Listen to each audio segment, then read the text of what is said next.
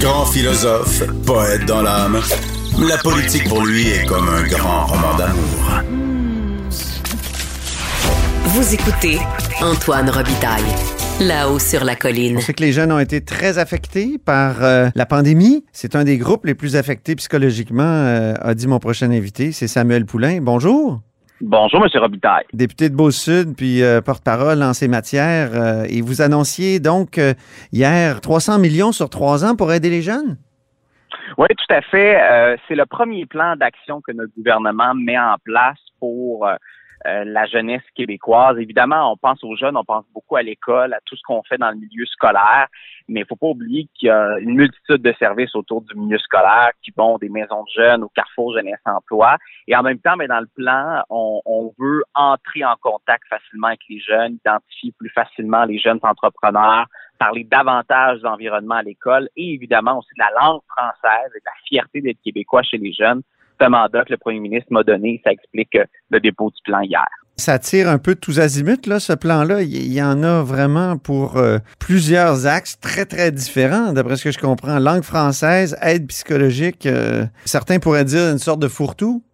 Ben parce que la jeunesse c'est très vaste là, c'est pas une ligne directrice, c'est pas juste l'environnement, c'est pas juste l'entrepreneuriat, c'est pas juste les enjeux de santé mentale. Les jeunes, c'est un parcours de vie en tant que tel et qui se trouve en, en Gaspésie, en Beauce, à Montréal ou à Québec. Euh, souvent, oui, il y a des points communs. Puis le précédent gouvernement travaillait sur cinq axes. Moi, j'en ai ajouté deux environnement et culture. Pour moi, ça allait de soi en termes d'environnement parce que on est la génération qui a éveillé nos parents et nos grands-parents à ces enjeux-là, mais on veut aussi poser des gestes, on veut faire des diagnostics par école, comment on peut être plus vert. En matière de culture, parce que moi, ça fait très, très longtemps que je le dis, l'accès à la culture québécoise doit être important, que ce soit avec plus de salons du livre jeunesse, mais également plus de séries télé pour nos jeunes en français qui sont le reflet de ce qu'ils vivent au quotidien. On vient de signer une entente avec Télé-Québec à ce niveau-là. Donc, euh, c'est oui, c'est vaste, c'est large, mais l'objectif, c'est de ne pas oublier ce que les jeunes Ouais. vivent un peu partout au Québec. Ça tombe bien après la pandémie. Est-ce que est-ce qu'il y a eu urgence de déposer quelque chose? Parce que vous me disiez tout à l'heure qu'il y a eu une consultation en 2019, mais là, il, il fallait faire quelque chose parce que les jeunes ont vraiment été affectés. Ouais, tout à fait. Et on est resté actif pendant la pandémie. On a continué à consulter euh, les groupes jeunes, les jeunes via les réseaux sociaux, les différentes plateformes.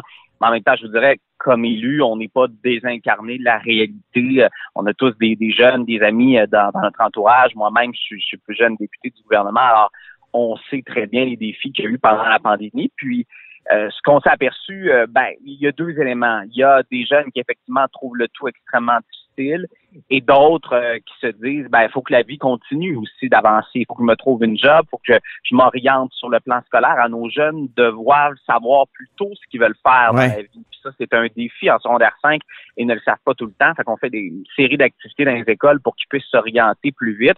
Évidemment, en termes de santé mentale, on a annoncé hier une entente historique avec tel jeune, 4,5 millions. Pourquoi? Parce que les jeunes veulent parler à quelqu'un. C'est ce qu'ils nous disent. On veut pas parler nécessairement à quelqu'un qu'on connaît euh, pour, pour éviter les, jugements, justement. On veut parler à quelqu'un, mais on ajoute des téléphonistes, on ajoute de la disponibilité chez tel jeune, qui, eux, par la suite, sont souvent euh, mieux outillés pour orienter les jeunes. OK. Hey, il y a quelque chose que je veux régler. Là. Vous dites notre génération, c'est celle qui a veillé ses parents et ses grands-parents à l'importance des enjeux environnementaux. Il me semble que ça s'était fait bien avant ça. Euh, ben, je- euh, moi, j'ai étudié euh, en sciences politiques. J'ai fait euh, ma thèse de maîtrise sur euh, l'environnement, euh, la philosophie environnementale en 1992. Puis déjà, je parlais de grands rapports qui avaient vraiment euh, bouleversé le monde. Je pense que le rapport du Club de Rome en 1970, euh, le rapport Brundtland en 1988. Est-ce que euh, est-ce que c'est pas faux de dire ça, que c'est votre génération qui a éveillé euh, les parents et les grands-parents Ben, de ces Ben, je enjeux-là? pense que jamais eu autant de jeunes dans la rue que dans les dernières années pour dire qu'il faut s'occuper de l'environnement. Euh, je dis pas que ça a commencé la semaine passée. Là. Je pense que depuis plusieurs années, il y a des gens s'intéressent aux enjeux environnementaux, mais écoutez, euh, nos, mes parents, mes grands-parents ou autres, s'acheter un véhicule électrique euh, ou hybride, euh, faire le choix du transport en commun, décider de, de, de, de, faire des choix environnementaux lors de la rénovation de la maison, de la construction de la maison, ça fait pas, oui, oui, ça existait là, il y a plusieurs années, mais des fois, ça peut être un peu plus isolé. Là, je pense que ça devient normal, ça devient davantage la norme de se préoccuper d'environnement parce que toute la société dit que c'est important. Ben, vous le voyez dans les programmes des partis politiques, là, il y a 20-30 ans, M. Robitaille, il n'y avait pas grand-chose sur l'environnement. Maintenant, ça devient pas mal un incontournable. Mais Samuel, quand même, euh, les parcs, prenons les parcs avec le déconfinement. C'est plein de jeunes, puis quand ils partent, c'est vraiment pas environnemental ce qu'ils font. Ben, voilà, pas de bon sens. Est-ce qu'il n'y a pas des, est-ce qu'il y a pas, c'est pas tous les jeunes qui sont très verts, non? En tout cas, qui ont cette conscience-là. Ben, ben, c'est vrai. C'est pour ça que la jeunesse, c'est pas linéaire, c'est pas juste, juste une façon. Par moment, il y a, y a des différences d'opinion, des différences d'avis, mais à la fin de la journée, là, c'est une question d'être bien élevé. Là. c'est ça. de se ramasser après une manifestation ou après avoir quitté un parc, je pense que c'est la moindre des choses. Puis euh, c'est important de le rappeler. Bon, c'est le porte-parole jeune qui le dit, c'est parfait. Les séries télé, vous dites que vous voulez euh, contrebalancer Netflix d'une certaine façon, la puissance euh, de Netflix. Comment on fait ça? Ah ben, il y a différentes façons. Euh, on s'est aperçu qu'au Québec, on, on, a beaucoup de livres jeunesse.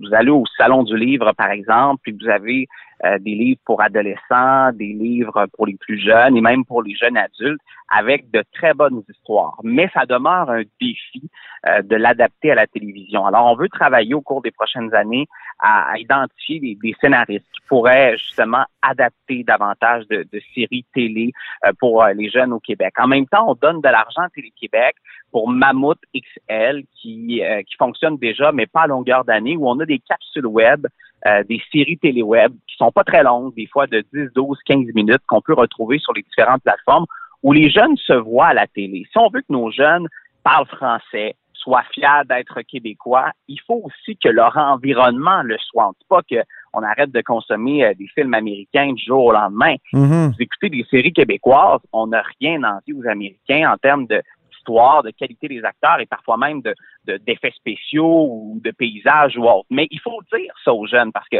sur YouTube, des fois ou autre, ça peut être facile de se connecter avec la culture américaine, alors qu'on a de bons artistes euh, et, euh, mm. je pense qu'il faut les mettre davantage de l'avant. Et aujourd'hui, ben, on envoie un signal fort en disant on met de l'argent en culture pour les jeunes, puis on veut développer des projets en ce sens-là. OK. Ça va être difficile de contrebalancer la puissance, euh, l'espèce d'hégémonie des États-Unis. Ben, c'est un défi à longueur d'année hein, pour, pour, le Québec de dire on est un îlot francophone en Amérique du Nord, comment on fait pour s'en sortir.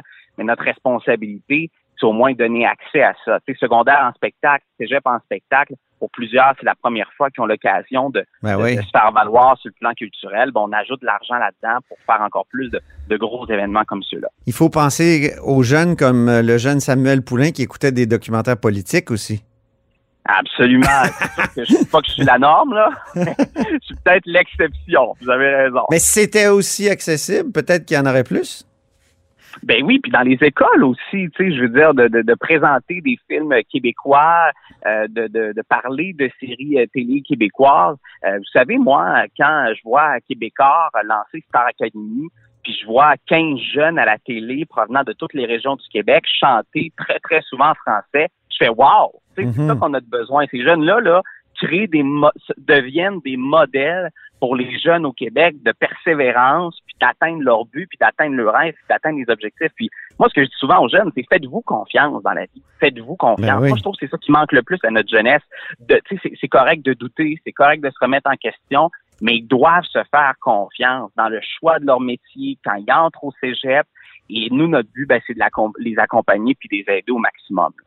En terminant, vous n'avez pas été un peu découragé de votre région dans les derniers mois, qui a vraiment été, qui a comme résisté, la Beauce, comme résisté à, à- aux mesures, euh, euh, aux mesures sanitaires euh, et tout ça, puis justement, ça, s'est traduit par des éclosions, puis des, ça a été plus long dans, cette région-là qu'ailleurs.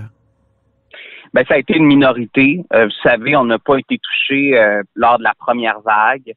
Euh, pas du tout. Là, on parlait pas de la Beauce lors de la première vague. On parlait de d'autres régions. Lors de la deuxième vague, un petit peu plus. Puis évidemment, lors de la troisième vague.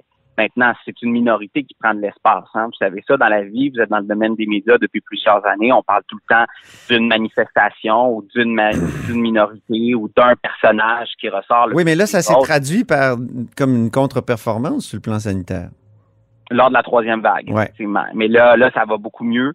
Euh, je regardais aujourd'hui, pas de nouveaux cas. Je pense qu'on a 11 cas actifs là, dans la MRC chez nous. Fait que ça va vraiment bien. Vous savez, à d'autres moments, ça a été d'autres régions. Pour mm. nous, ça a vraiment été la troisième vague qui a été difficile, mais euh, je dirais que les gens sont unis, on a le goût de s'en sortir. Puis euh, je parle à mes, grandes entreprises également, au milieu scolaire. Puis là, je pense qu'on est vraiment dans, dans, la bonne direction. Non, je suis pas découragé. Euh, je ne dis pas que ça a été facile les derniers mois, les dernières semaines, mais euh, je suis très optimiste pour euh, la suite des choses. Vous êtes-vous fait interpeller par des gens, des réfractaires, des gens qui refusaient les mesures sanitaires? Ben, vous savez ce que c'est. Dans la mesure où on est un membre de gouvernement, on est, il y a des gens qui sont pas nécessairement d'accord avec la santé publique, mais encore une fois, ça a été euh, très, très minoritaire. Euh, c'est souvent la minorité qui parle le plus fort, alors que la majorité comprenne qu'il y a une pandémie puis qu'on fait tout pour s'en sortir. Ben, merci beaucoup, Samuel Poulain. Merci, Antoine Robitaille. Revenez nous voir. Merci. Député, de, député de Beau-Sud, puis euh, adjoint parlementaire au premier ministre en matière de jeunesse. Et c'est tout pour La Haut sur la Colline en ce lundi. Merci beaucoup d'avoir été des nôtres. N'hésitez surtout pas à diffuser vos segments préférés sur vos réseaux. Et je vous dis à demain.